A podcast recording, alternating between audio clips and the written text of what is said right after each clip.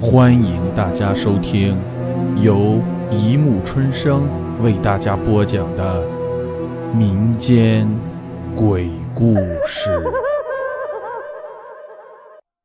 第一百二十集《落水狗的故事》。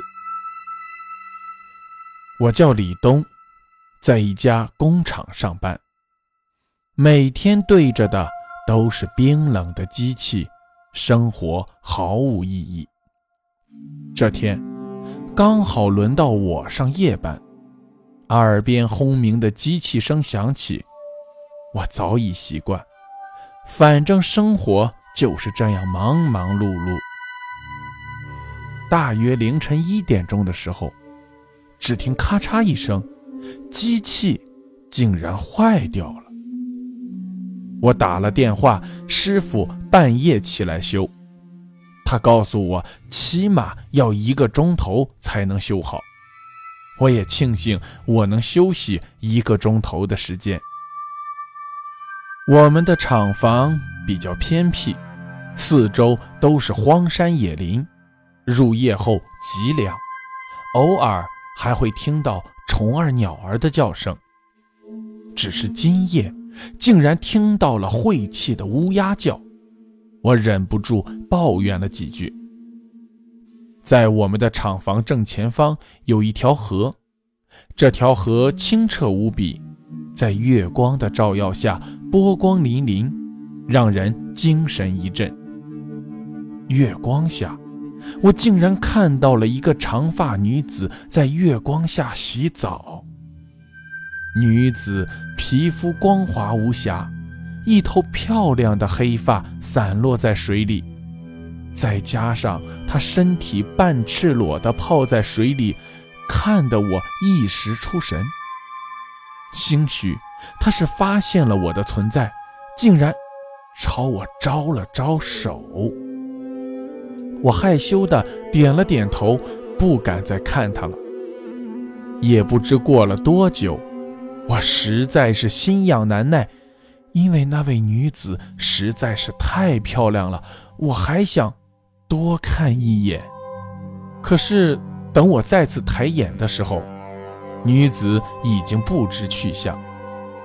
可我并没有听到女子起身的声音，而河里波光粼粼，好像什么事都从未发生过一样。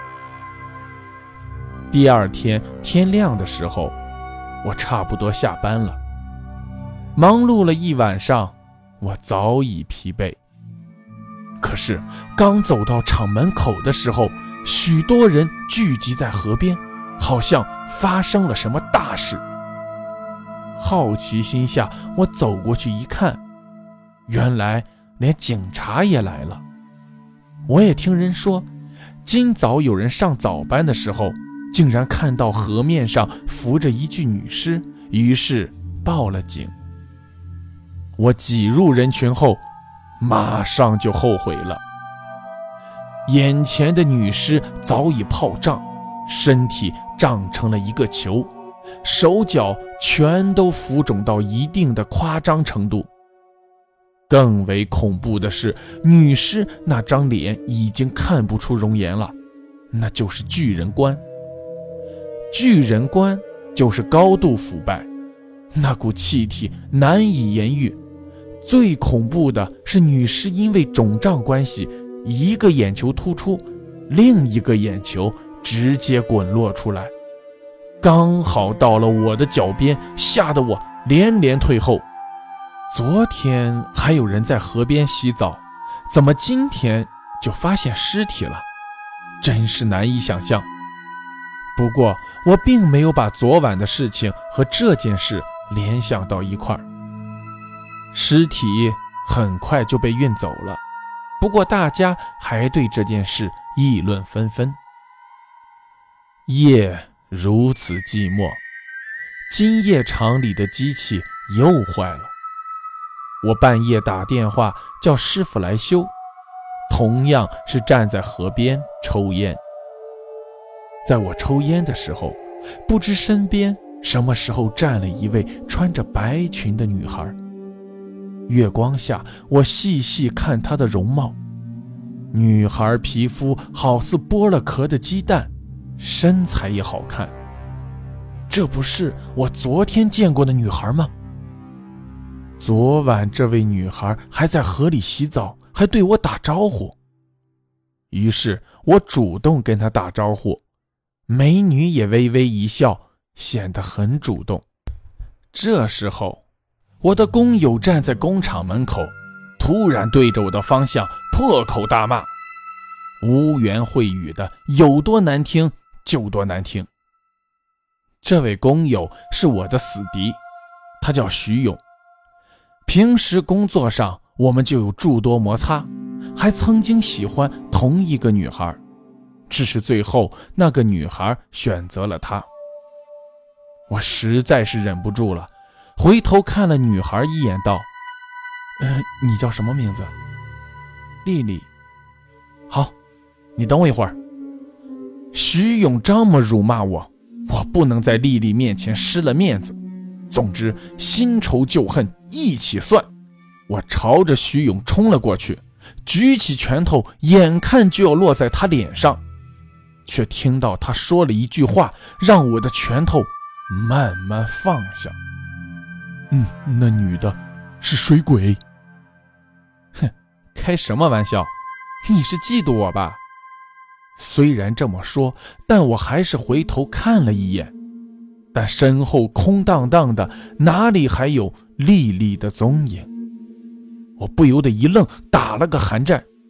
徐勇这才告诉我，他刚才之所以骂我，是想救我，因为那女孩就是昨天捞出来的尸体。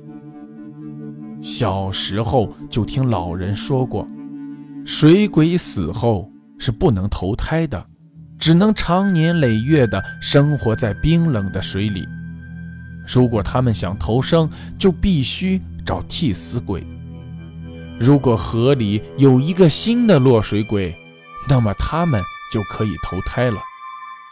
徐勇跟我说，今晚他一阵尿急，可是厕所的灯又坏了。他就准备到厂房外嘘嘘。他刚来到厂房外，就听到一阵怪风而来。再揉眼一看，女鬼就站在我旁边。在月光下，他清楚地看到女鬼浑身湿漉漉的，还在淌水，是一副泡到不能再胀的恐怖样子，正想把我推下水。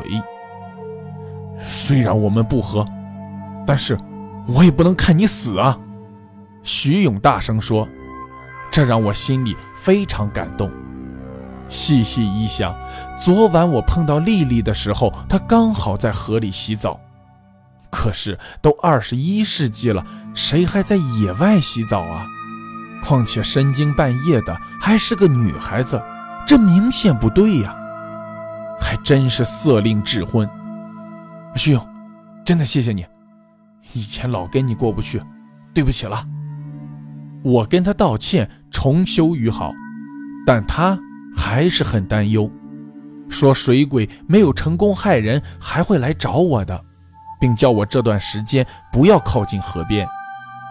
我听了徐勇的话，照做了。好在一切都相安无事。过了段时间，我决定请徐勇吃一顿饭作为感谢。可是厂里人说他许久没来工厂了。的确，我也很久没见过他了。问他女朋友，也说电话打不通，失踪了好几天，都报警了。难怪前几天有警察来我们的工厂询问，原来是这么一回事。可这家伙突然跑哪儿去了呢？过了几天后，我接到一个电话，电话。竟是徐勇打来的。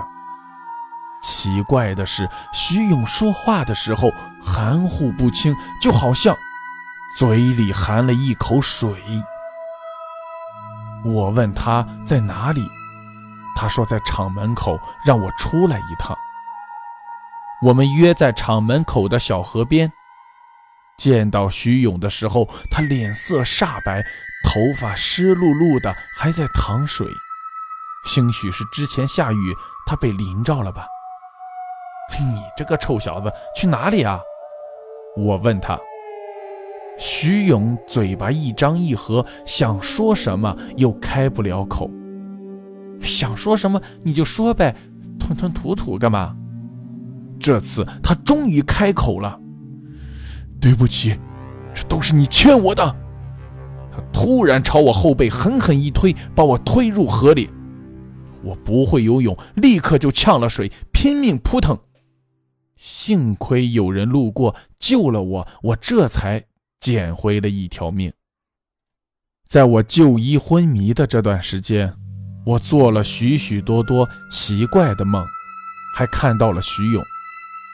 梦里徐勇伤心的哭了，说上次本来该我死的，没想到他救了我，被水鬼记恨上了。所以水鬼找他索命，让他当了替死鬼，淹死在河里。他也后悔对我出手，发誓从今以后再也不找替身，不干这缺德的事了。最后，他告诉了我他淹死的具体位置，希望我能安葬他的尸体。醒来后，我马上报了警，果然在河里打捞上了徐勇的尸体。当我看到徐勇的尸体，我早已泪流满面。后来，我们厂里那条河再也没淹死过人了。